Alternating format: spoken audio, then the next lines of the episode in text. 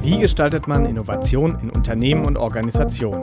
Mit welchen Ideen begegnet man Herausforderungen und Umbrüchen? Wir sprechen darüber, welche Impulse Forschung an der Leuphana und Praxis einander geben können. Mezzanin, der Podcast für Innovation und Wandel.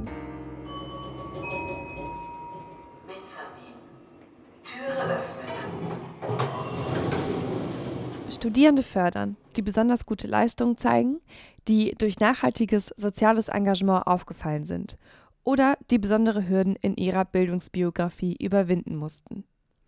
Das möchte das Deutschlandstipendium, eine Initiative des Bundesministeriums für Bildung und Forschung. Durch die finanzielle Unterstützung sind die Stipendiaten unabhängiger und können sich so besser auf ihr Studium konzentrieren. Wer mag, lernt sie sogar persönlich kennen, denn Unternehmen finden darunter vielleicht auch Nachwuchs für die eigene Organisation.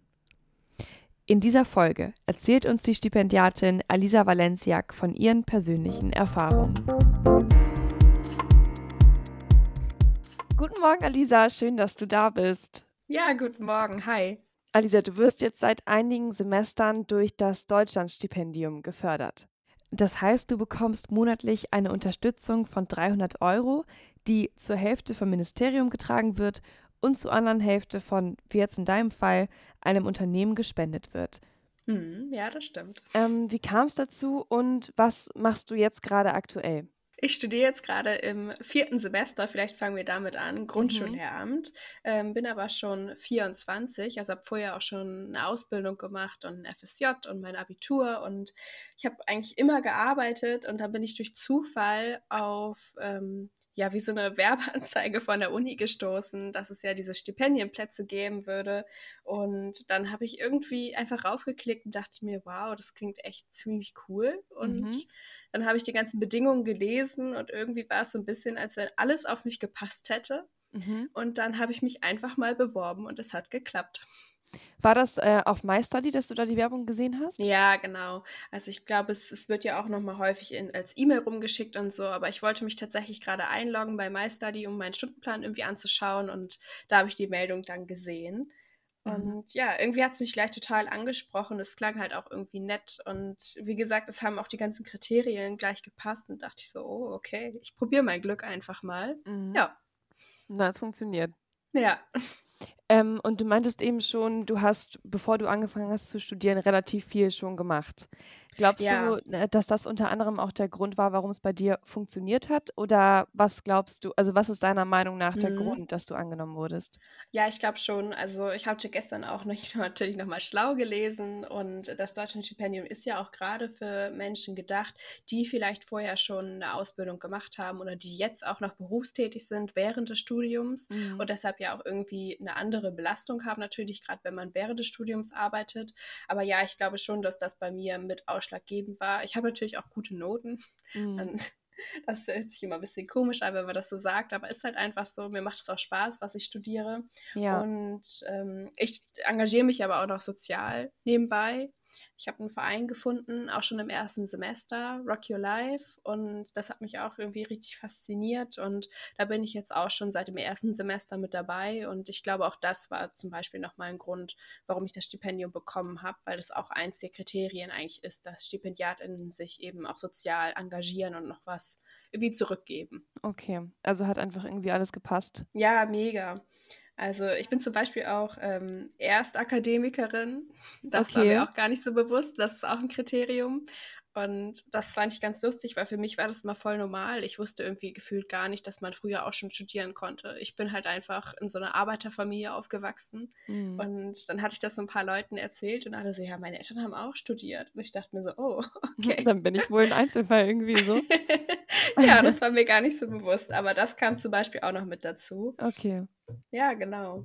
Und von wem wirst du gefördert? Genau, mein Förderer ähm, ist Herr Schorn. Und mhm. vielleicht kennst du den ja von Schorn am Bockelsberg. Ja, ich kenne ihn vom Sande auf jeden Fall. ja, genau. Das ist ja der Edeka, gerade am Sande, der ist ja super toll. Ja. Und ähm, ja, Herr Schorn fördert mich.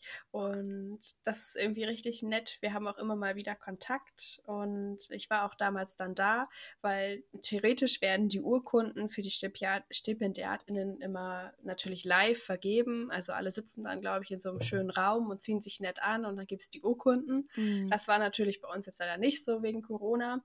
Ähm, deshalb haben wir uns über Zoom getroffen, aber irgendwie war es trotzdem schön, weil eigentlich alle Förderer auch anwesend waren und da haben wir uns dann auch zum ersten Mal kennengelernt und einfach nur kurz über die Kamera gewunken. Okay. Und dann habe ich aber auch kurz danach dann eine E-Mail bekommen von Herrn Schorn und der meinte dann, Mensch, kommen Sie doch einfach mal vorbei, dann können wir uns mal kennenlernen. Sind denn die Förderer, von denen du eben gesprochen hast, hauptsächlich regional oder wer ist da so vertreten?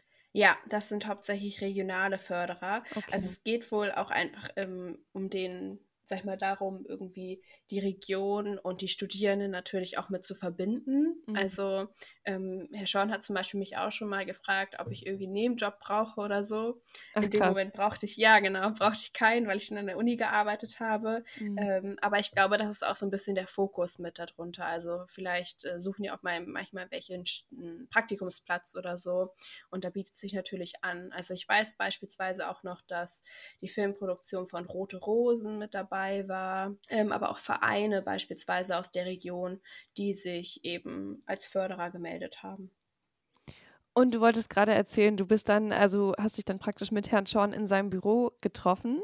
Mhm, ja. Und ihr habt gesprochen cool. über Möglichkeiten, über wie das jetzt wahrscheinlich laufen wird, vermute ich. Ja, genau. Also es war total nett. Ich war da mit dem Edeka und musste ihn ja erstmal suchen. und dann habe ich ihn auch relativ schnell gefunden und dann durfte ich oben mit in die Büroräume. Das war ja schon ganz cool, das war alles so zu sehen. Und ja, dann hat er mich erstmal so ein bisschen gefragt, wer ich denn eigentlich bin. Also natürlich hat er meine Bewerbungsunterlagen gesehen, aber ähm, irgendwie war es schön. Er hat auch selber Kinder in unserem oder in meinem Alter mm. ungefähr jedenfalls. Und deshalb ähm, hatte ich irgendwie das Gefühl, dass er sich auch voll gut so auskennt und meinte so, er würde das so schön finden, wenn junge Menschen sich eben engagieren und auch noch gut im Studium sein wollen. Und deshalb hat er irgendwie eine Möglichkeit gesucht, die dann auch zu unterstützen. Mhm. Und ähm, ja, dann habe ich viel noch von meinem Studium erzählt und dann hat er mich auch gefragt, ob er mich irgendwie so wie gesagt, auch noch weiter fördern kann oder mir irgendwie weiterhelfen kann. Und wir haben auch viel darüber gesprochen, weil er viele Menschen in der Region kennt. Und mhm. tatsächlich hatte ich auch ein Projekt in der Uni, bei dem ich auch schon auf ihn zurückkommen konnte und ihm was fragen konnte. Und das war total toll. Also er war mega offen und nett und ja, ich hatte einfach total das Gefühl, wenn ich irgendwas brauchen sollte, also auch ein Rat beispielsweise oder wie gesagt irgendwie Unterstützung in der mhm. Uni, dann könnte ich immer mal zu ihm kommen und einfach mit ihm reden. Krass, ja. Ja, das fand ich richtig toll. Ich meine, ich hätte jetzt unbe nicht unbedingt gedacht, dass das auch so eine auf so einer persönlichen Ebene irgendwie ist und du dich da so grundsätzlich gut aufgehoben fühlst. Ja, also ich glaube, das ist natürlich auch einfach Glück, ne? Also ja. es muss ja auch einfach dann so ein bisschen passen, aber er ist halt wirklich so ein netter Mensch und ich habe auch einfach das Gefühl, wie gesagt, dass ihm das eben wichtig war. So, er wollte das gerne, er steht irgendwie dahinter äh, oder also hinter diesem Stipendium und fand das irgendwie eine tolle Idee und ich glaube, deswegen klappt das halt auch so gut. Ja. Und ähm, ja, das fand ich total schön. Und du meintest eben gerade schon, dass er dir bei einem Projekt in der Uni geholfen hätte. Mhm. Was hat er gemacht?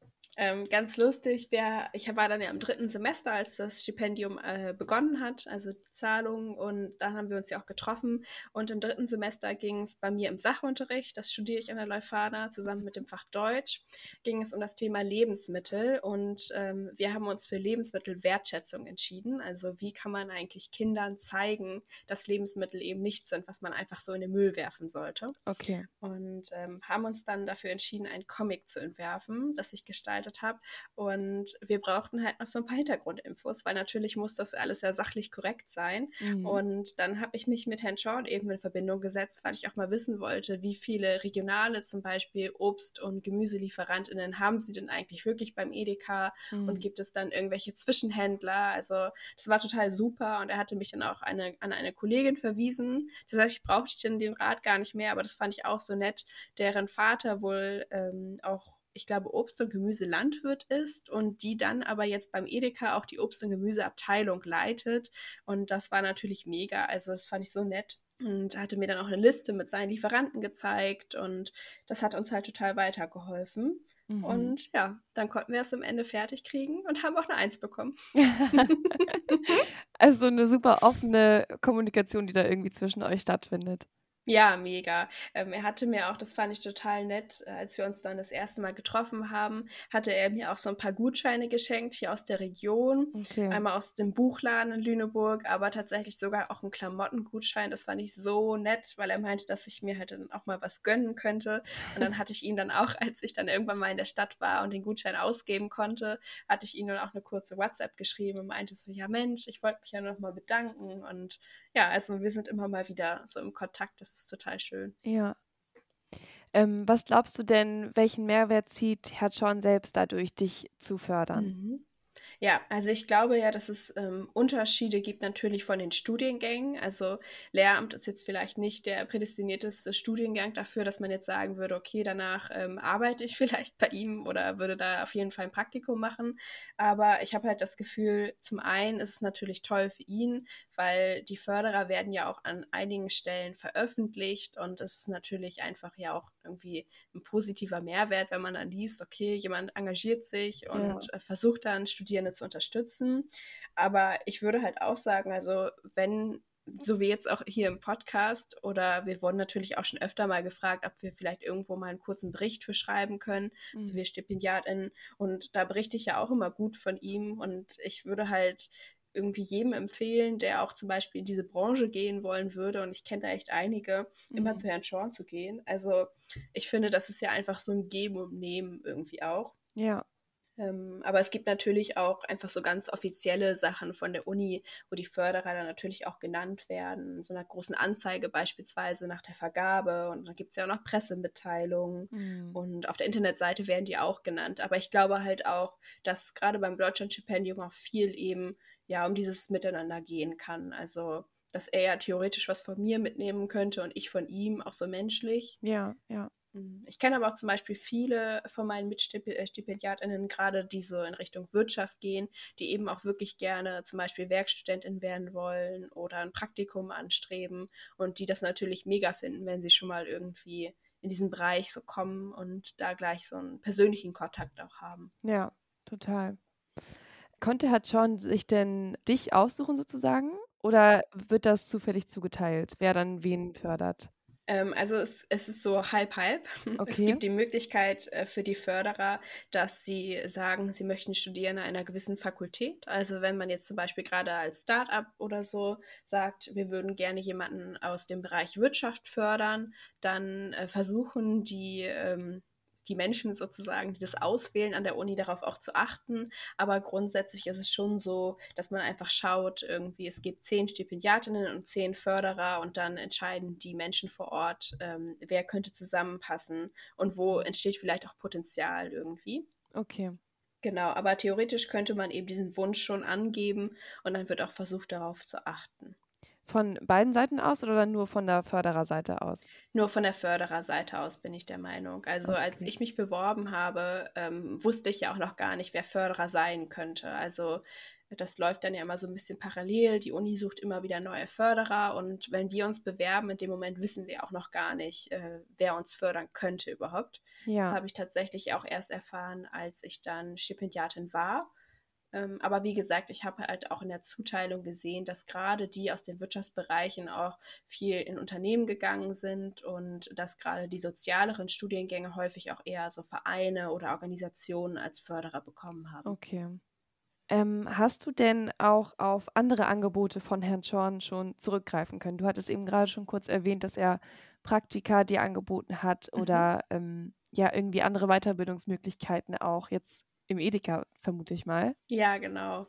Ähm, nee, tatsächlich noch nicht. Ich habe ähm, bis vor einem Monat noch an der Uni gearbeitet, auch nebenbei. Ja. Also ich hatte ja schon gesagt, irgendwie hatte ich auch immer Nebenjobs und ich bekomme zum Beispiel auch kein BAföG und äh, deshalb äh, hat sich das bis jetzt noch nicht so richtig angeboten.